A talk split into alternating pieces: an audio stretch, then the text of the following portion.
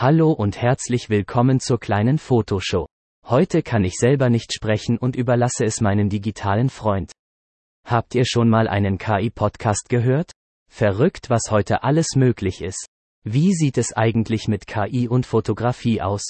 In der letzten Zeit überschwemmen Apps, die aus deinen Fotos Kunstwerke machen, den Markt. Weiter gibt es Programme, die mit Hilfe der künstlichen Intelligenz neue Welten erschaffen oder besser gesagt virtuelle Realitäten.